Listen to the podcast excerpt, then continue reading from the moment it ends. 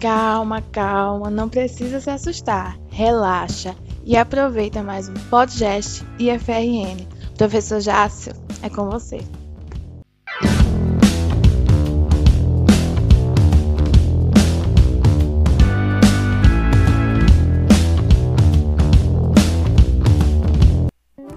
Muito bem, companheiros e companheiras, sejam bem-vindos a mais um episódio do podcast IFRN. Hoje no segundo episódio da série sobre as funções administrativas, vamos abordar o processo de organização. Justo? Pois bem, o meu nome é professor Jácio Pereira e vamos dar início aos trabalhos.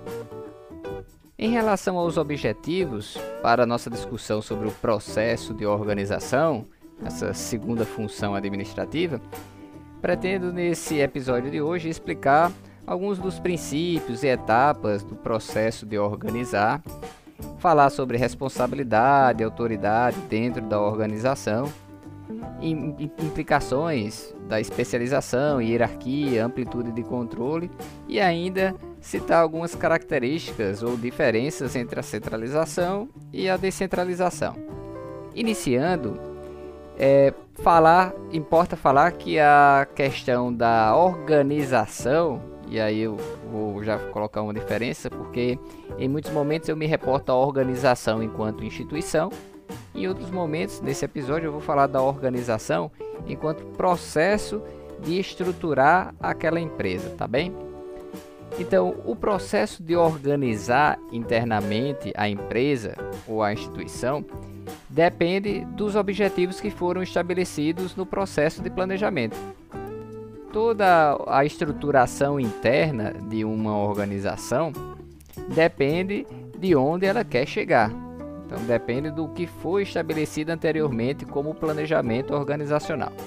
A partir desses objetivos, a organização ela vai promover uma divisão do trabalho. O que seria então a divisão do trabalho? Seria basicamente dividir aquilo que tem que ser feito entre diferentes pessoas ou diferentes unidades organizacionais. Mais ou menos como imagino eu, os alunos costumam fazer nas apresentações dos seminários. Se eu tenho lá um capítulo para apresentar e ler dentro de um grupo de até quatro componentes, normalmente acontece aquela divisão do trabalho de maneira que cada um pega a sua parte e depois faz a apresentação do grupo. A divisão do trabalho dentro de uma empresa ou de uma organização, ela vai definir responsabilidades e vai definir autoridade. E aí, eu lembro novamente do que dizia o tio do meu amigo Peter Parker, que grandes poderes trazem grandes responsabilidades. Ou seja, quanto maior a autoridade do sujeito dentro da organização, maior também a sua responsabilidade. Maior a sua responsabilidade pelo alcance dos objetivos organizacionais. De maneira que há uma relação direta entre a autoridade e a responsabilidade. Importante dizer também que todos dentro da organização têm as suas respectivas responsabilidades embora nem todos tenham a autoridade. A autoridade que eu digo a autoridade formal, aquela definida por Weber dentro da estrutura burocrática de uma organização. Feito isso, feita essa divisão do trabalho, teremos como consequência o desenho da estrutura organizacional, isto é, o organograma da empresa, o organograma da instituição, aqueles blocos uns subordinados a outros, dependendo de quantos níveis hierárquicos a organização tenha. Assim sendo, eu posso resumir dizendo que, a partir da análise dos objetivos organizacionais que foram estabelecidos no processo de planejamento, a organização vai identificar o trabalho que é necessário para se alcançar esses objetivos, depois dividir esse trabalho em blocos e por fim vai atribuir tarefas a pessoas ou grupos dentro daquela instituição. Um exemplo de aplicação dessa distribuição do trabalho, dessa divisão do trabalho, é a descrição dos cargos dentro da empresa. A descrição dos cargos consiste em relatar quais são as tarefas associadas àquele tipo de cargo, de maneira que todos os ocupantes daquele cargo desempenharão tarefas iguais. Essa descrição dos cargos, por vezes, é apresentada ao funcionário recém-contratado por meio de um documento chamado Manual do Empregado. Então, nesse Manual do Empregado constam as tarefas específicas, constam as relações de subordinação, se for o caso, a quem o indivíduo vai se reportar dentro da organização, entre outros itens. Essas, esses dois itens, a descrição das tarefas, isto é, as atribuições daquele funcionário, assim como as relações de subordinação, é, para a administração pública acontece na lei que cria aquele cargo especificamente. Dito isto, é possível trabalhar também dentro do processo de organização a questão hierárquica. Olhando para o organograma da empresa, que são aqueles blocos interligados por meio de linhas, é, a partir da observação desse organograma, tem-se a visualização do quão hierarquizada aquela instituição, aquela empresa pode ser. Quanto mais linhas o organograma tiver, mais hierarquizada a empresa será. É possível contabilizar esses níveis hierárquicos verificando a quantidade de blocos que estão ah, no mesmo alinhamento horizontal. Então, cada alinhamento horizontal representará um nível hierárquico diferente, isto observando o organograma da empresa. Resumindo, para saber o quão hierarquizada a organização é, eu olho para o organograma de cima para baixo.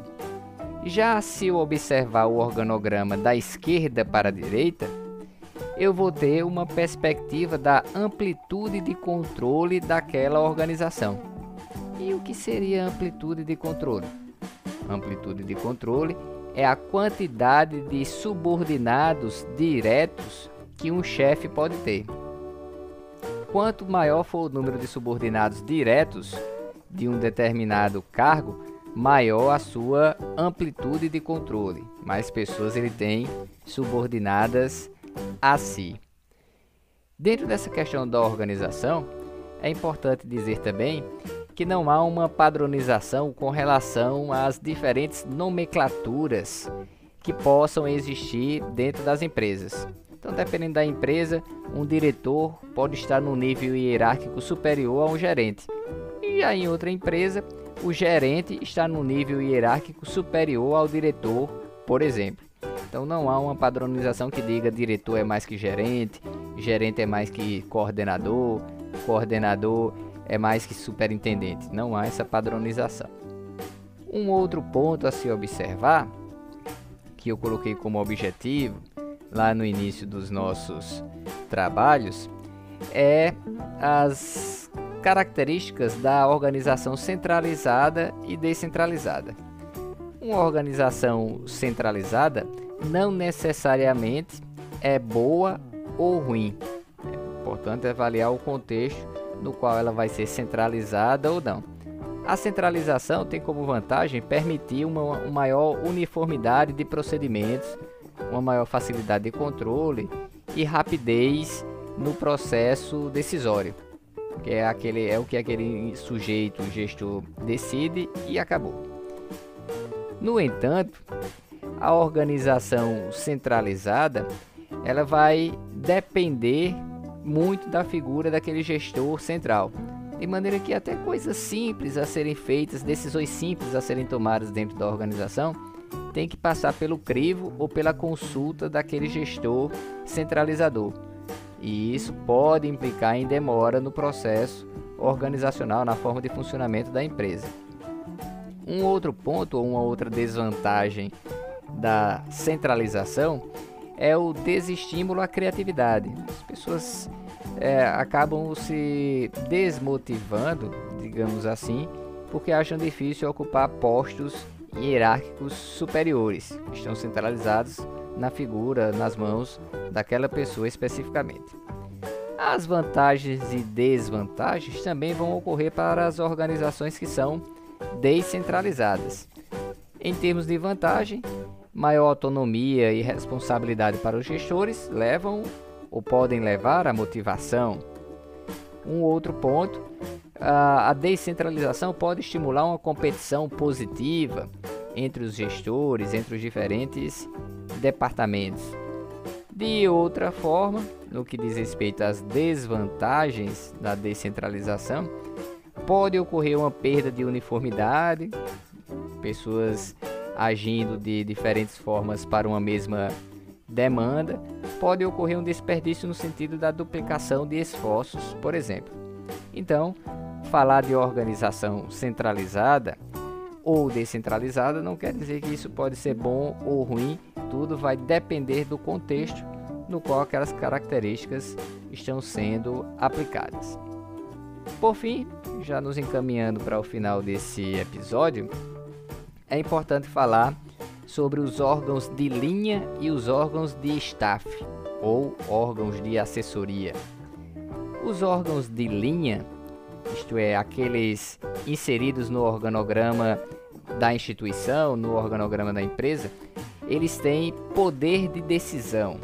Então, os órgãos de linha têm poder de decisão dentro da empresa, enquanto que os órgãos de staff eles têm uma representação diferente no organograma.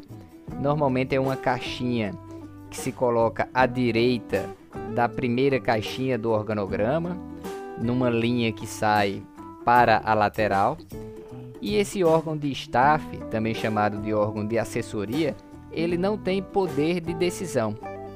Ele fornece as informações para a tomada de decisão, mas ele em si não toma decisão. Por exemplo, assessoria jurídica. O gestor de linha está pensando em demitir um determinado funcionário.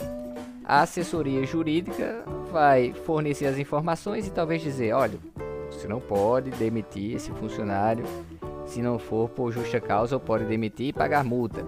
E aí, com base nas informações que foram fornecidas pela assessoria jurídica, o gestor de linha vai tomar a decisão ou não. Então, uma característica importante desses órgãos de staff, também chamados de assessoria ou apoio, é que eles não tomam decisões dentro da organização.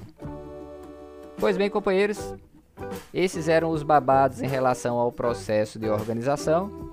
Me despeço por aqui, mas voltarei em breve com mais um episódio do Podcast FRN. Tchau, tchau.